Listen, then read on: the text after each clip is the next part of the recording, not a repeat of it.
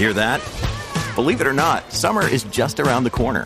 Luckily, Armorall, America's most trusted auto appearance brand, has what your car needs to get that perfect summer shine. Plus, now through May 31st, we'll give you $5 for every 20 you spend on Armorall products. That means car wash pods, protectant, tire shine, you name it. Find out how to get your $5 rebate at armorall.com. Armorall, less work, more clean. Terms apply. When you need mealtime inspiration, it's worth shopping Kroger, where you'll find over 30,000 mouth-watering choices that excite your inner foodie. And no matter what tasty choice you make, you'll enjoy our everyday low prices, plus extra ways to save, like digital coupons worth over $600 each week. You can also save up to $1 off per gallon at the pump with fuel points. More savings and more inspiring flavors make shopping Kroger worth it every time. Kroger, fresh for everyone. Fuel restrictions apply. Woodhouse Nissan offers a variety of SUVs and crossovers to fit your lifestyle. Whether you're looking for an SUV with high towing capability or a crossover with all wheel drive, you can expect a variety of safety features, plenty of seating, ample cargo space, and innovative design to tackle virtually any adventure. Explore the Nissan lineup of SUVs and crossovers featuring Rogue, Rogue Sport, Kicks, Murano, Pathfinder, and Armada. Visit one of our two Nissan locations or shop online at woodhouse.com.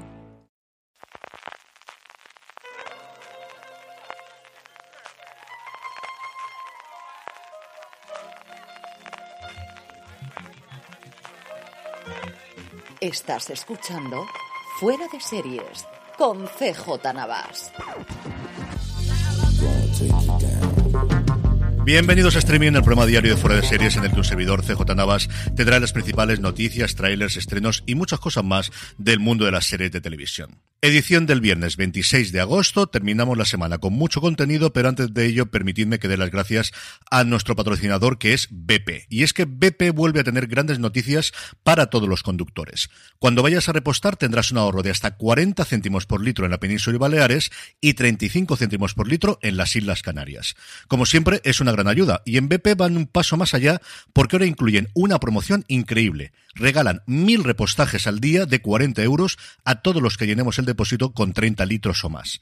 Sé que muchos ya tenéis instalada la aplicación gratuita de Mi BP en vuestro móvil y que estáis disfrutando de todos estos ahorros o la tarjeta Mi BP. Así que seguid haciéndolo. Y los que no, pues corred a vuestro móvil para instalarla en iPhone o Android o solicitad vuestra tarjeta en una de las estaciones de servicio BP. Y si tenéis un poco de suerte, seguro que además de los ahorros de hasta 40 céntimos por litro, os puede tocar uno de los mil repostajes de 40 euros que sortean cada día. Mi agradecimiento a ABP por patrocinar streaming en el día de hoy. Y empezamos con Netflix que ha hecho tres en uno. En la misma nota de prensa ha anunciado tres cosas que es la primera y principal que Umbrella Academy tendrá cuarta temporada y que será la última. Terminará la adaptación del cómic, pues que ha sido uno de los grandes éxitos desde luego de los últimos años de Netflix. Sigue de momento todo el elenco y los nuevos fichajes se irán confirmando poco a poco.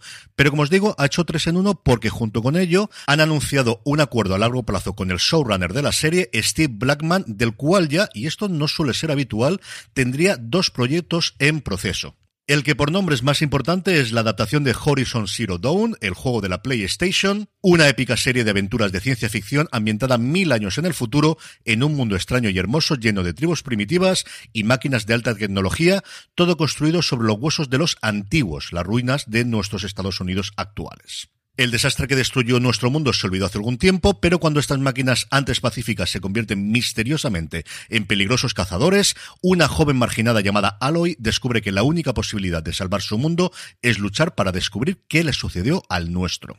El otro proyecto, más que de ciencia ficción, es del espacio, no sabemos si luego tendrá también un tono de ciencia ficción, se llama Orbital, Orbital, y es un thriller ambientado en la Estación Espacial Internacional. Yo mira que con lo que me gusta la ciencia ficción, las historias alrededor de la, exploración espacial más o menos eh, reales nunca me han atraído y con para toda la humanidad he cambiado bastante el chip. Así que este Orbital la verdad es que me atrae bastante.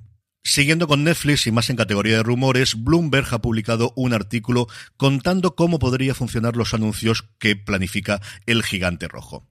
Al parecer va a haber dos tipos de contenido que estarían libres de anuncios, incluso en las tarifas más bajas, que sería el contenido infantil, que parece que Disney Plus va a hacer exactamente lo mismo, y luego las películas originales cuando se estrenen. Posteriormente sí tendrían anuncios, pero al menos parece que en las primeras semanas no lo tendría. También el informe ratifica lo que ya conocíamos, es que no todo el contenido de Netflix podría tener cabida dentro de esta nueva tarifa con anuncios, esto no afectaría a los originales de Netflix, pero sí a los productos de terceros que hayan incorporado al catálogo, porque cuando se elaboraron esos contratos no estaba contemplada la opción de con anuncios y tendrían que renegociarla. Parece que todo el mundo está a favor mientras haya dinero por en medio, pero como os digo, es posible que haya alguna película o alguna serie de terceros, no las originales de Netflix, que en esta próxima tarifa, de la cual desconocemos lo más importante, que es el precio, podrían no estar.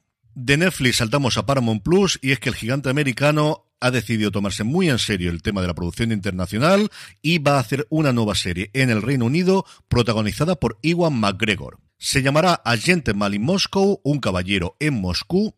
Woodhouse Nissan offers a variety of SUVs and crossovers to fit your lifestyle. Whether you're looking for an SUV with high towing capability or a crossover with all-wheel drive, you can expect a variety of safety features, plenty of seating, ample cargo space, and innovative design to tackle virtually any adventure.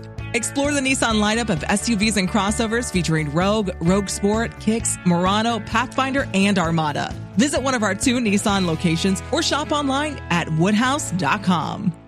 y McGregor interpretará al conde Alexander Rostov, quien después de la Revolución Rusa descubre que su pasado dorado lo coloca en el lado equivocado de la historia. Logra evitar la ejecución, pero es desterrado por un tribunal soviético a una habitación en el ático del opulento Hotel Metropol, amenazado de muerte si alguna vez vuelve a poner un pie fuera, así que obligado a vivir dentro de las paredes del hotel descubre el verdadero valor de la amistad, la familia y el amor. Un caballero en Moscú estará escrita y también ejercerá como showrunner por Ben Banston, que es el responsable de todas las criaturas grandes y pequeñas y recientemente El último reino.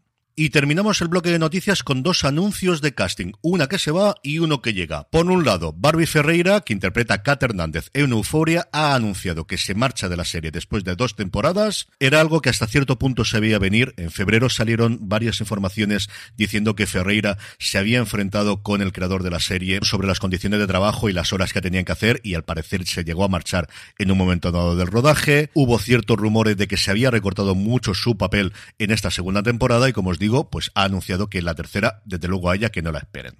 Y por otro lado, The Voice, la serie de Prime Video, que lo vuelve a hacer, de verdad es que hay que quitarse el sombrero. Jeffrey Dean Morgan aparecerá en la serie en la cuarta temporada. No ha trascendido nada por ahora de qué puede hacer Jeffrey Dean Morgan en The Voice. Ya lo hemos visto haciendo de Negan, así que no sé cómo pueden aumentar esto, pero si alguien lo puede hacer, desde luego, es la gente de The Voice aunque para mí siempre será el padre de Supernatural y si me apuráis, el amor de Lizzie en la primera temporada de Anatomy de Grey, que uno tiene un pasado, ¿qué queréis que os diga? Y también su papel en The Good Wife, que estuvo muy muy bien. Pero desde luego que tenemos muchas ganas, como también para que no voy a negarlo, tengo ganas de ver el spin-off de The Walking Dead, Dead City, que hace junto con Lauren Cohan, que es una actriz que también me encanta.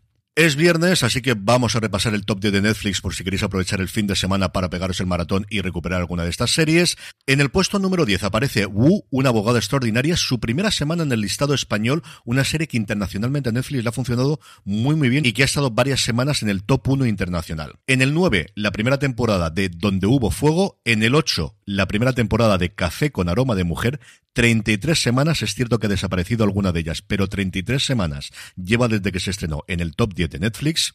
En el 7, la tercera temporada de Lock and Key. En el 6, aguanta la cuarta temporada de Stranger Things. 13 semanas son ya. En el 5, Manifest. En el 4, Alba, bajando del podio donde había mantenido desde su semana de estreno. Seis semanas lleva ya en la lista. En el 3 es otro fenómeno llamado Pasión de Gavilanes, su segunda temporada. En el 2, un subidón con respecto a la semana pasada, la tercera temporada Yo Nunca.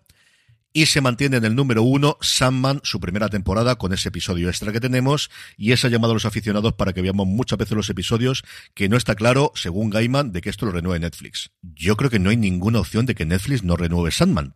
Pero oye, cosas más raras he visto, desde luego, en los últimos tiempos en televisión. En cuanto a trailers, dos os traigo hoy. Uno, la quinta temporada de El cuento de la criada, de The Handmaid's Tale. Vemos a Elizabeth Moss, vemos a June justo como la dejamos en la cuarta temporada.